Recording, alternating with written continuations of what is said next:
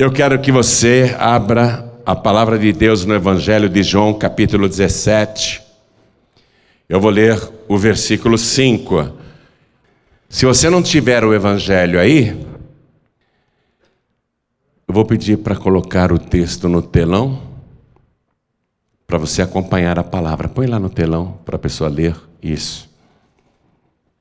Está escrito que Jesus naquela última noite de vida. Ele está orando no Getsemane. Daqui a pouco ele vai ser preso. O capítulo 17 de João é uma oração maravilhosa do Senhor Jesus, e ele pede para ele mesmo, ele pede pelos discípulos, ele pede pela igreja, ele pede até por nós que nem tínhamos nascido na época, mas já fomos incluídos nesta oração, coisa maravilhosa. Ele falou, Pai, também por aqueles que por causa da tua palavra hão de crer em mim. Quer dizer, a gente está crendo agora, não é? Então ele orou por todos. Mas esse pedido ele fez por ele mesmo. Olha só que pedido. Ele diz assim no versículo 5: E agora, glorifica-me tu, ó Pai, junto de ti mesmo com aquela glória que tinha contigo antes que o mundo existisse. Forte, hein? Ele quer ser posto de novo naquele lugar de honra que ele abriu mão para vir aqui para essa terra. Ele quer ser posto de volta lá. Ele está fazendo um pedido aqui na terra Daqui a pouco ele vai ser preso. E ele quer a mesma glória que ele tinha antes que o mundo existisse. Você sabia que, segundo os astrônomos e os que estudam o espaço e os planetas e os físicos, eles calculam a idade do planeta Terra, sabem quantos anos? 4 milhões 540 mil anos. Meu Deus do céu. Quatro milhões e meio de anos. Jesus diz: Eu quero aquela glória que eu tinha junto de ti antes que o mundo existisse. Que oração, hein? Que pedido, hein? Que pedido, olha.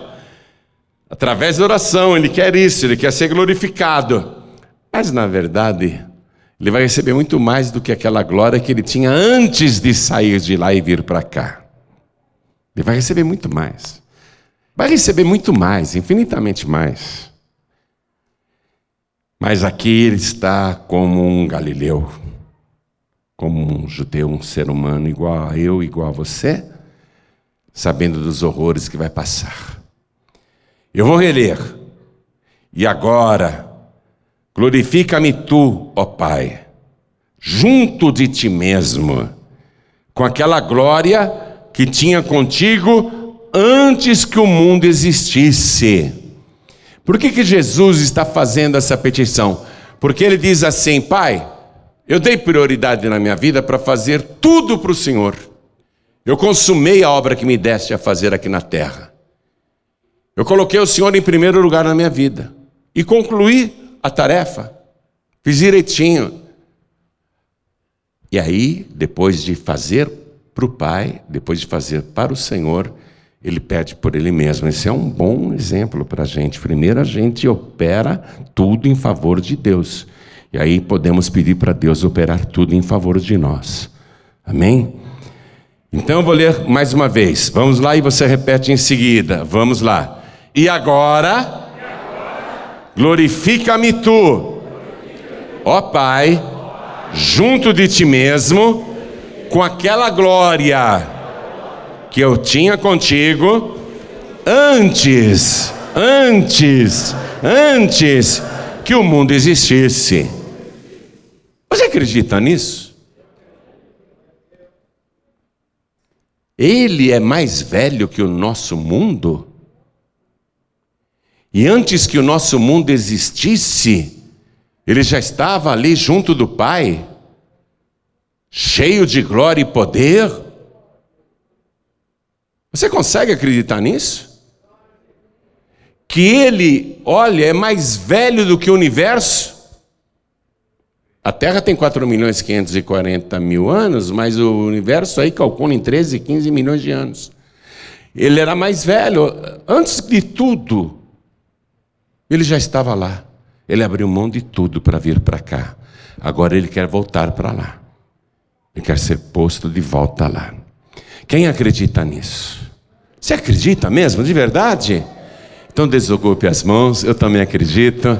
Vamos dar a melhor salva de palmas para esta palavra, e quando você aplaude a palavra, você está aplaudindo o próprio Senhor Jesus, porque o Evangelho de João, capítulo 1, versículo 1, começa dizendo: No princípio era o Verbo, e o Verbo estava com Deus, e o Verbo era Deus. Todas as coisas foram feitas por Ele, e sem Ele nada do que foi feito se fez. Isso, aplaude da glória. Continua, continua, não pare. Oh, Pai querido, recebe o louvor deste povo. Não só o povo daqui da sede, não. Quem está assistindo pela TV, ouvindo pela Rádio Feliz, pelo youtube.com.br, pelas redes sociais, em toda parte tem alguém te glorificando. Abre o céu para receber este louvor, Senhor. E sobre cada uma destas vidas, derrama a tua bênção, derrama a tua virtude, derrama o teu poder.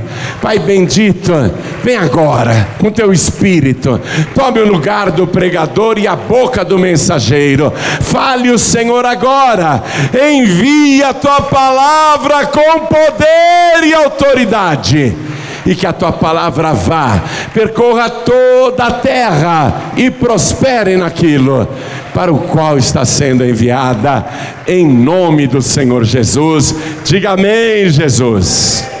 Glórias a Deus. Pode sentar. Jesus foi posto aqui na terra em lugares únicos, nunca antes ocupados por um ser humano. Jesus é único em tudo. Para começar, não é? Para começar, Jesus, ele foi posto no útero de uma mulher sem a semente masculina. Isso realmente é único e espantoso. Começando que a moça que vai gerá-lo é virgem. E ela não teve relação sexual com o noivo. Aliás, eles não tiveram nem lua de mel. Ela é só é noiva, ela nem se casou. E Jesus vai ser posto nesse lugar inédito aqui na terra. Começa assim. Esse é o primeiro lugar em que Jesus é posto no útero de uma virgem sem a semente masculina. E é interessante que ao anunciar isso para a virgem, o anjo Gabriel fala até o sexo da criança que vai nascer, é um menino. Mas espera um pouquinho. Como pode nascer um menino? Quem estuda biologia, e não precisa estudar muito não, sabe muito bem que os nossos cromossomos carregam os XX, que é o cromossomos feminino, e o homem tem o XY, quer dizer que o homem ele tem 50% de probabilidade de gerar um filho e 50% de probabilidade de gerar uma filha.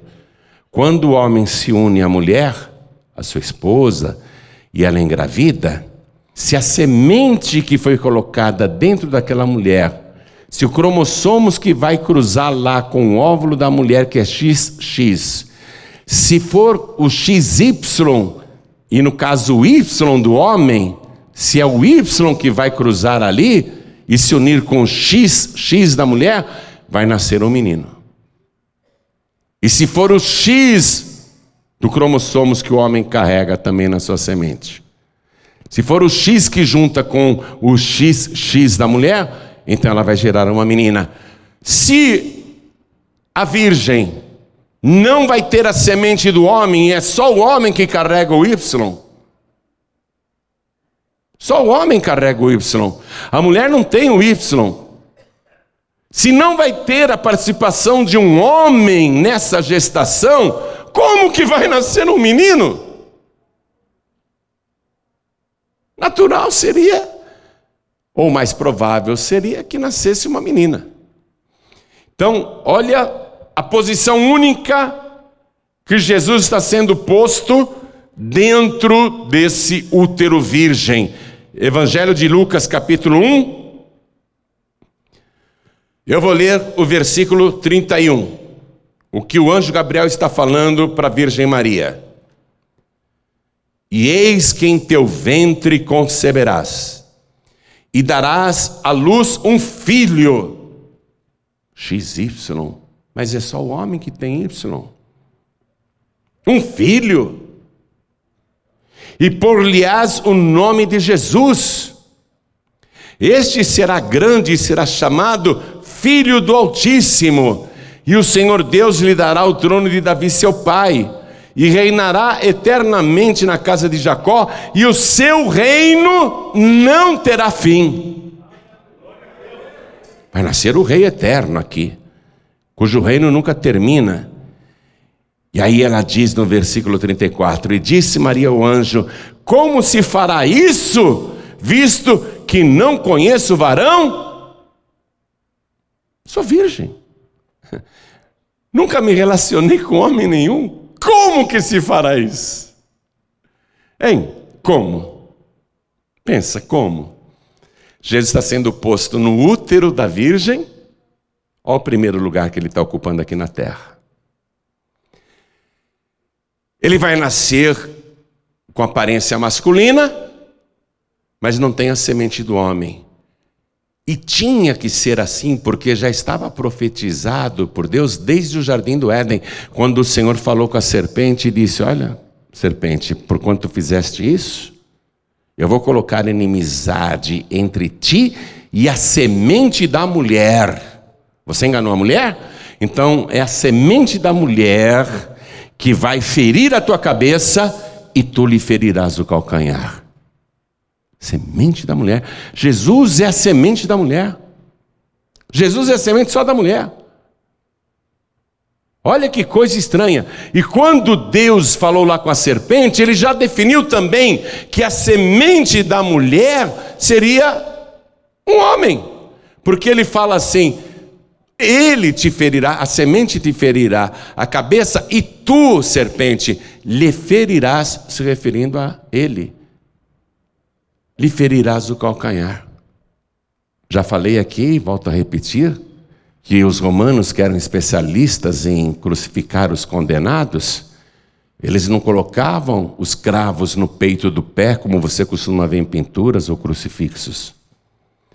Os romanos não crucificavam assim. Eles pegavam um prego enorme, juntavam os dois pés do condenado no madeiro e atravessavam com um prego só pelo calcanhar. Então, olha só, olha só. Ele nasce com aparência masculina, mas não tem a semente masculina. Por quê? Porque ele é semente da mulher. Mas, pastor, se ele é semente da mulher, não devia nascer com uma aparência, não sei, feminina? Não, ele nasceu como um homem. E até diz aqui, filho do Altíssimo, o menino, você vai colocar no menino o nome de Jesus. E por que, que ele terá aparência de homem? Porque Deus, quando criou o ser humano, macho e fêmea os criou. Olha só. Quando Adão surgiu, macho e fêmea estava nele, ou seja, o X e o Y. Como eu carrego o X e Y? Como todo homem carrega o X e o Y. Aí Deus, quando fez o Adão cair naquele sono profundo, hum, deu-lhe uma anestesia violenta lá e fez uma cirurgia, Deus extraiu o X. E o homem, na verdade, que deu à luz à mulher. A mulher foi tirada de dentro do homem, mas a mulher já estava dentro do homem. Está pegando a coisa? Então é por isso que ele, não obstante ter a semente da mulher, ele nasce como homem. E ela diz: Mas eu não conheço o varão, como se fará isso? Pois é, só Deus, né? Só Deus. Então ele já foi colocado, esse é o primeiro lugar, que ele foi posto num lugar único. E aí, o segundo lugar que ele é colocado é que ele é posto neste mundo sem pecado. O único ser humano posto nesse mundo sem pecado. Por isso que eu vou ler aqui para você, ó, eu vou ler para você o versículo 35. E respondendo o anjo disse-lhe: Descerá sobre ti o Espírito Santo, e a virtude do Altíssimo te cobrirá com a sua sombra, pelo que também o Santo, o Santo, não a Santa, porque também o Santo que de ti há de nascer será chamado do quê? Filho de Deus. Incrível. Incrível. Ele é posto neste mundo e a palavra já está dizendo: o santo que de ti há de nascer. O único gerado nesse mundo sem nenhum pecado. Depois, quando Jesus Cristo cresce e tem 30 anos de idade e vai até o Rio Jordão para ser batizado, o João Batista batiza Jesus, né? não vou entrar nos pormenores agora, mas no dia seguinte o João Batista viu Jesus passando. E João Batista disse qual seria o terceiro lugar onde Jesus seria posto. Também outra posição única. Ó, a primeira posição foi inédita, a segunda posição é inédita, e a terceira posição que ele vai ser posto nesse mundo é completamente inédita também. Vamos lá, Evangelho de João, eu vou ler com você, Evangelho de João, capítulo 1, versículo 29. Vamos ler. No dia seguinte, João viu a Jesus que vinha para ele e disse: Eis o Cordeiro de Deus que tira o pecado do mundo. Ele vai ser posto no lugar do Cordeiro. Porque até Jesus, milhões e milhões de cordeirinhos eram sacrificados pelos sacerdotes em pagamento da culpa dos pecadores. Ele vai tomar o lugar dos cordeiros. Ele vai ser posto no lugar de todos os cordeiros. Um ser humano, agora colocado nesta posição também única, o cordeiro. E a quarta posição que ele foi colocado, ele foi posto no lugar dos pecadores. Primeira carta de Pedro, capítulo 3, Vamos ler aqui o versículo 18. Olha o que está escrito. Porque também Cristo padeceu uma vez pelos pecados, o justo pelos injustos, para levar-nos a Deus. A prova disso é que aquela cruz do meio, naquela Páscoa, na semana da Páscoa, não estava reservada para Jesus. Aquilo foi um acontecimento para os humanos de última hora, porém planejado há milhares e milhares de anos por Deus. A cruz do meio pertencia a Barrabás, o pior dos pecadores. Ele vai ser posto no lugar dos injustos. Um justo ser colocado no lugar dos injustos? Para morrer pelos injustos. Então, Cristo padeceu uma vez. É bom você anotar esse uma vez também, porque tem gente que fala: ah, se Jesus voltar hoje, vão crucificar ele de novo. Ai, nada. Ninguém vai crucificar Jesus de novo. Pelo contrário, ele vai reger este planeta com vara de ferro. Vai botar ordem em tudo, viu? Ele padeceu uma vez, ou seja, agora ele padece uma vez só por todos os pecadores, o justo pelos injustos, para levar-nos a Deus. E aí esse Jesus, ele vai ser colocado no quinto lugar aqui na terra. que aliás vai superar o nosso planeta. Existe uma outra dimensão para onde os injustos e os pecadores são enviados. Chama-se Hades. O Hades ainda não é o inferno definitivo, mas para lá vão todos os maus e os que se esquecem de Deus. Todos os ímpios e todos os injustos, quando morrem neste mundo, são postos nesse lugar chamado Hades, que não é o inferno definitivo, mas é um lugar de tormento, um lugar de sequidão, onde as pessoas que para lá vão, os ímpios que para lá são enviados, são postos, eles padecem, eles rangem os dentes, eles sofrem, eles padecem de sede, eles não têm descanso em tempo nenhum. E Jesus, o justo, ele vai ser posto no Hades, por nossa causa. Carta aos Hebreus, capítulo 2, eu vou ler o versículo 14 aos Hebreus, vai lá comigo, capítulo 2, versículo 14. Escute. E visto como os filhos participam da carne e do sangue, também ele, falando de Jesus, também ele participou das mesmas coisas, para que pela morte aniquilasse o que tinha o império da morte, isto é, o diabo, e livrasse todos os que, com medo da morte, estavam por toda a vida sujeitos à servidão. Então Jesus foi posto no inferno, sendo justo. Foi posto no, lá no Hades, sendo santo. Mas lá é só para pecadores e ímpios. Mas ele foi posto ali. Saiu desse planeta e foi posto no inferno. Foi posto ali.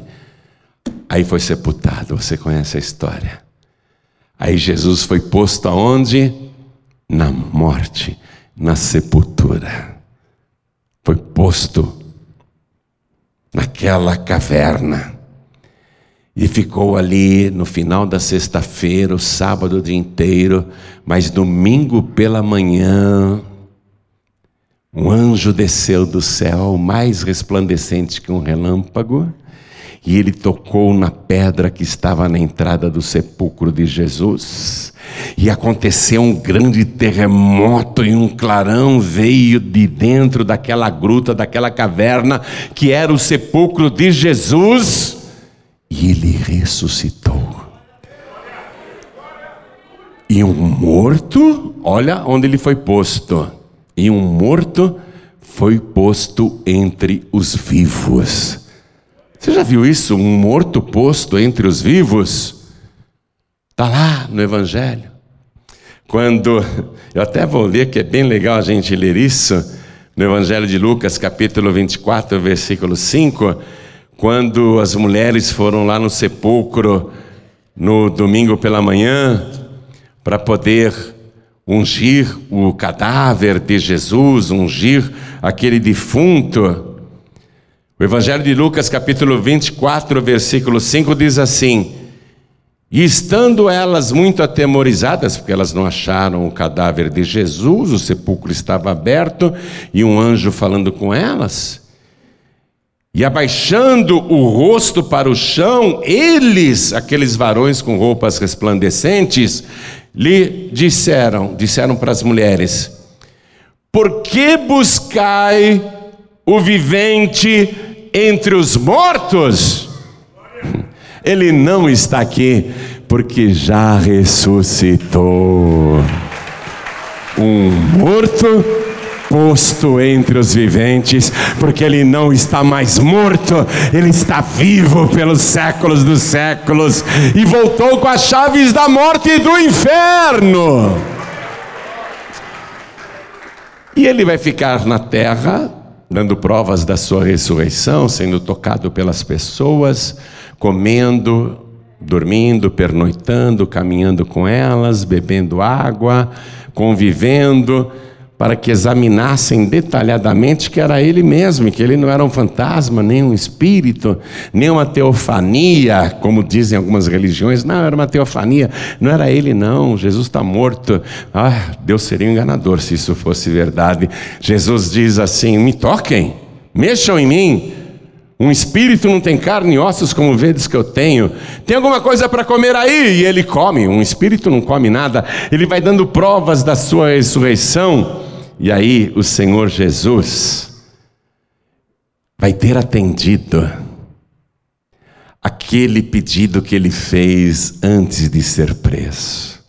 Pai, glorifica-me tu junto de ti mesmo, com aquela glória que eu tinha contigo antes que o mundo existisse. Ah, agora ele vai ser posto de volta lá na glória. O Evangelho de Marcos no capítulo 16, no versículo 19, reduz muito essa ascensão do Senhor Jesus, e os evangelistas, de um modo geral, eles não souberam o que estava acontecendo, eles só viram Jesus subir aos céus, só, não viram a festa. Aqui diz no Evangelho de Marcos, capítulo 16, versículo 19: Ora, o Senhor, depois de lhes ter falado, foi recebido no céu e assentou-se à direita de Deus. Eles não sabem o que aconteceu, só viram que ele subiu e desapareceu numa nuvem de glória. Mas a gente tem informações que revelam o que foi que aconteceu. A carta de Paulo aos Filipenses, capítulo 2, versículo 5, tem um dos textos mais inspirados que eu já li em toda a minha vida. E que nos recomenda para sermos como Jesus Cristo.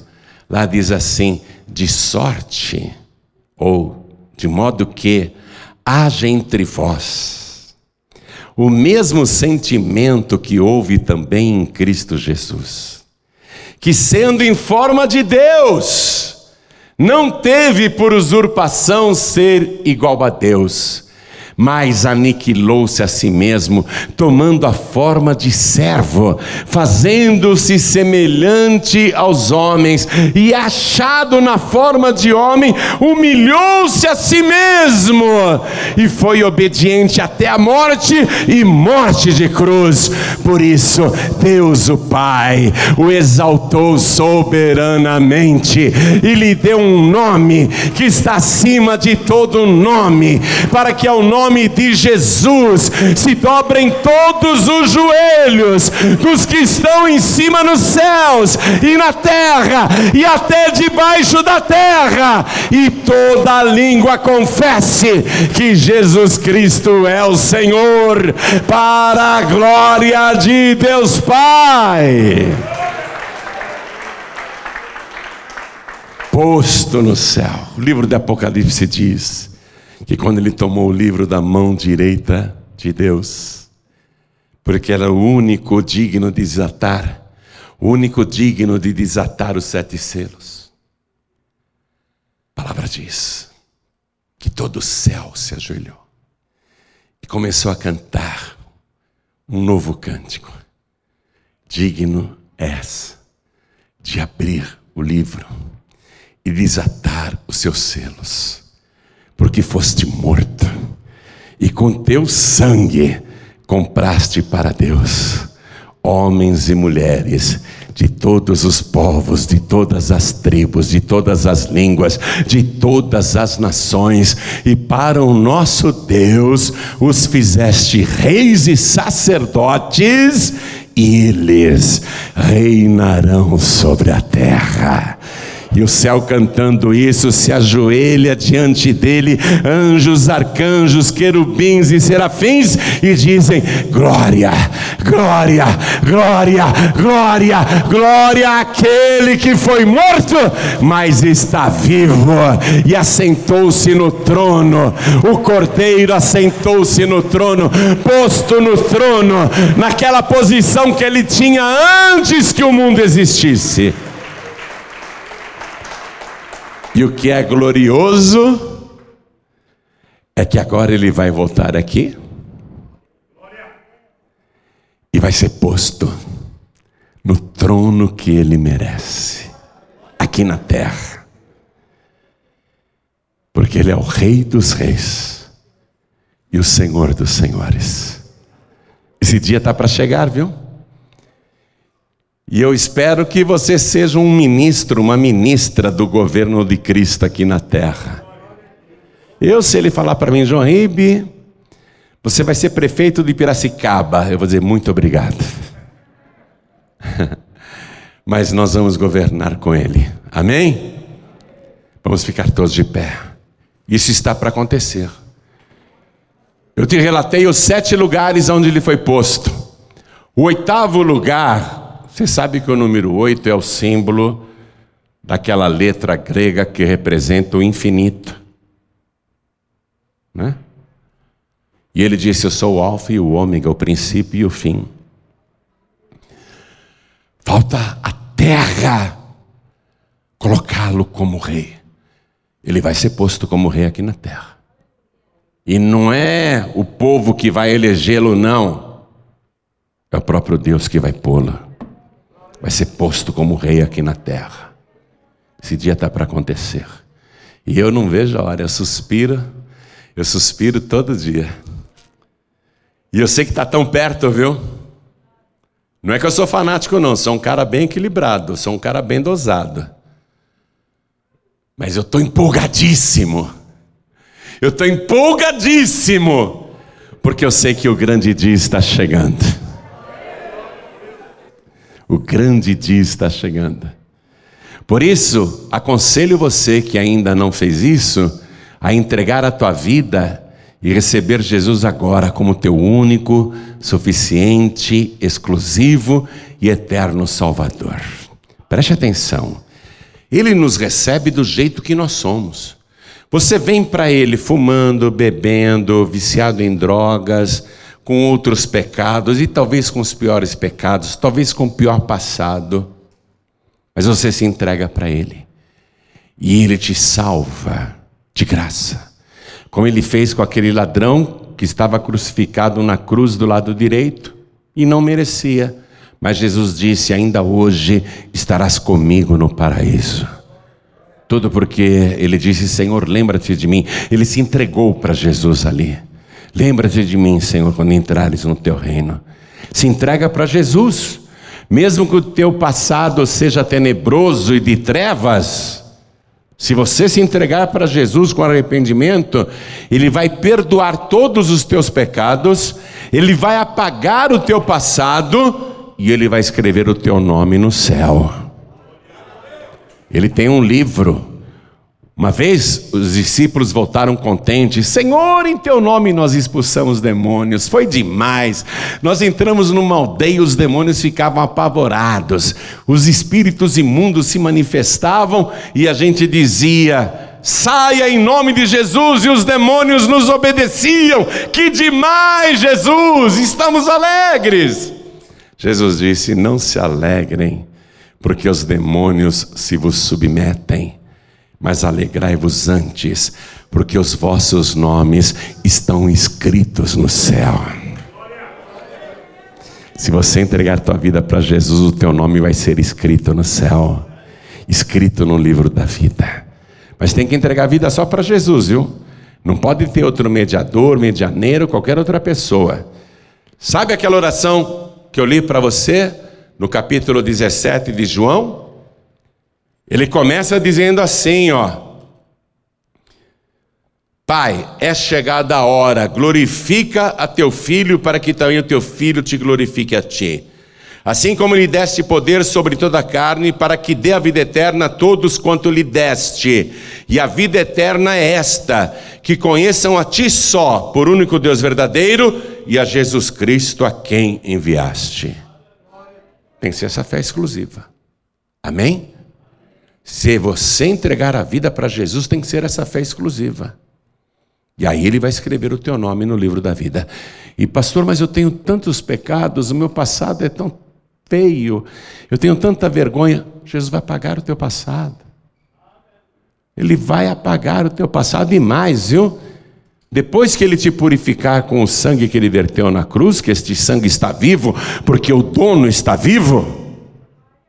Atenção, o sangue de Jesus tem poder, porque não é um, o sangue de um morto que continuou morto. O sangue dele tem poder, porque o dono do sangue está vivo. E o sangue de Jesus te purifica de todo o pecado. Quando ele te purificar com seu sangue, ele não vai mais se lembrar do teu passado, não. Amém? Então eu pergunto: quem aqui quer receber o Senhor Jesus como único, suficiente, exclusivo e eterno Salvador? Ergue a sua mão assim para o céu. Ergue, não tenha vergonha, não. Ergue a mão para o céu. Ó, oh, tem mãos erguidas aqui. Então você que ergueu a sua mão, vem aqui para frente, por favor. Mas a todos quantos o receberam, está escrito em João capítulo 1, versículo 12: deu-lhes o poder de serem feitos filhos de Deus. Vem para cá, vem para cá, vamos aplaudir mais ao nome de Jesus. Você vai ser feito, feita filho de Deus. Isso, vem, vamos aplaudir mais. Vou dizer uma coisa espantosa para você. Se nesses 20 séculos decorridos, só você decidisse hoje entregar a vida para Jesus, ou só você, ou só você, ou só você, ou só você, ou só você, ou só você, só uma pessoa resolvesse entregar a vida para Ele, mesmo assim, Ele encararia a cruz e faria o sacrifício por você. Você só por uma alma, ele faria o sacrifício do mesmo jeito. Vamos dar uma salva de palmas para ele, não? Que amor que ele tem. Que amor que ele tem. Deixa eu chamar aqui na frente os filhos pródigos e filhas pródigas.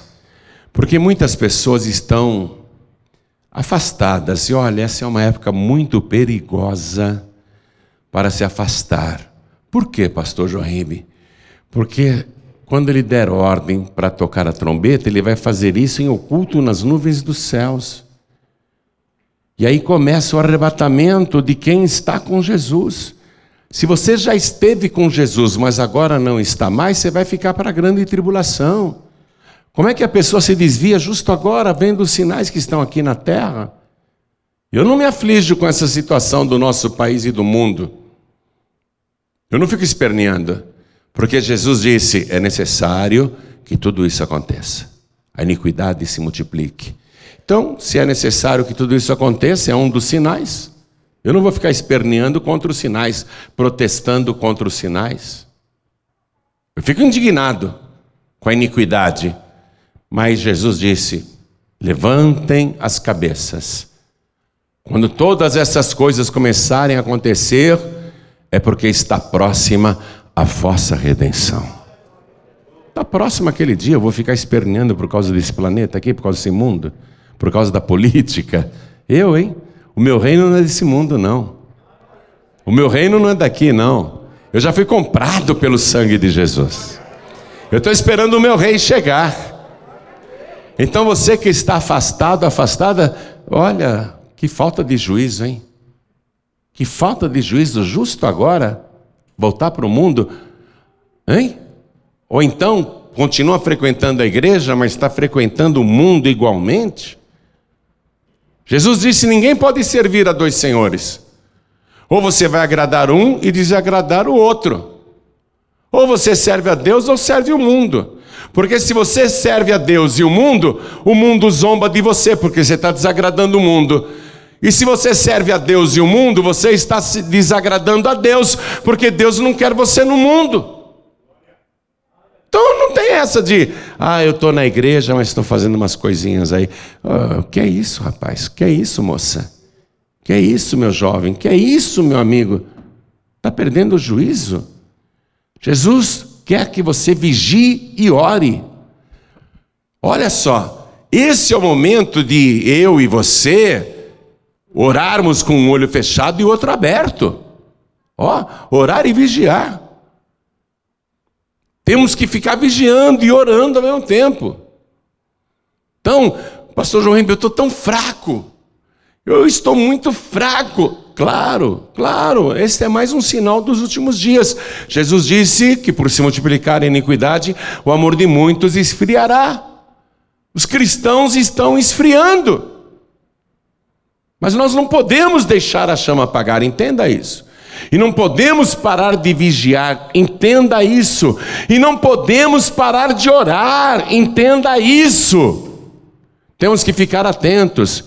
Pastor João eu preciso de oração porque eu quero me fortalecer nesses últimos dias. Então faça o seguinte: seja você filho pródigo, filha pródiga, ou alguém que está fraco, fraca na fé, ou alguém que está precisando muito, muito de um renovo espiritual, sai do seu lugar e vem aqui para frente, por favor, que nós vamos orar agora para você voltar para casa cheio, cheia, transbordando da presença de Deus. Vem para cá, vem para cá. Você vai voltar para casa cheio, cheia do Espírito Santo. Vamos aplaudir mais ao nome de Jesus. Esse é o tempo que nós temos, viu, amado? Ó, esse tempo aqui a gente não pode bobear. Porque a gente não sabe o dia nem a hora, e o arrebatamento vai ser no abrir e piscar de olhos.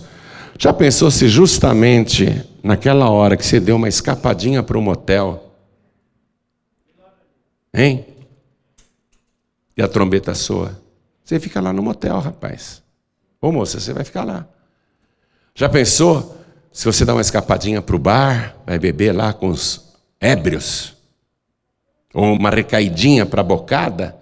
E a trombeta toca bem na hora, já era. Então, isso é orar e vigiar. Amém?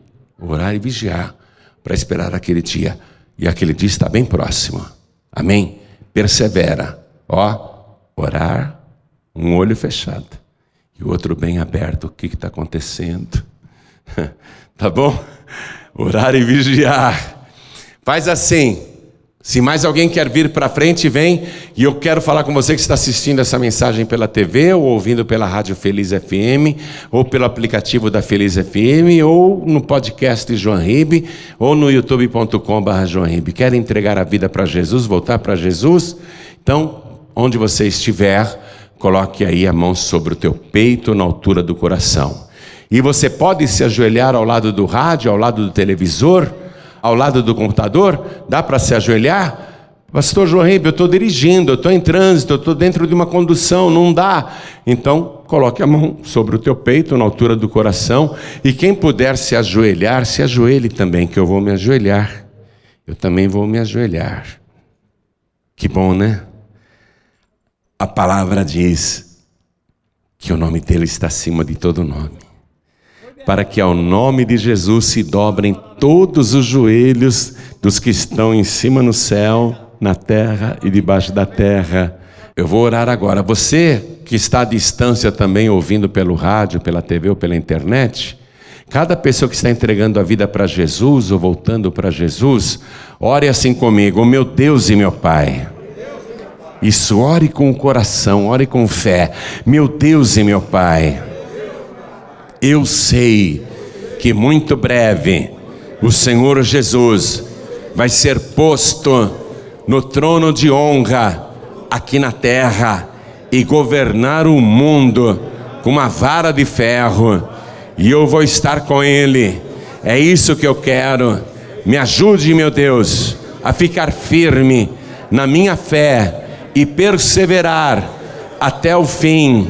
Perdoa os meus pecados, me aperfeiçoa, me dá o teu espírito, me enche da tua presença, tira de mim tudo que não te agrada, tudo que não presta, me aperfeiçoa, Senhor. Apaga o meu passado, apaga as minhas iniquidades, escreve o meu nome aí no céu, deixa o meu nome escrito no livro da vida e não risque, Senhor, porque eu vou perseverar até o fim, porque eu declaro que o Senhor Jesus é o meu único, suficiente, exclusivo e eterno Salvador para todo sempre. Amém. Você acabou de receber as boas novas do Evangelho através de João Ribe Palharim. Um oferecimento dos pregadores do telhado. Participe da reunião de Paz e Vida. Para informações, acesse pazevida.org.br. Paz e Vida, lugar de gente feliz e ungida.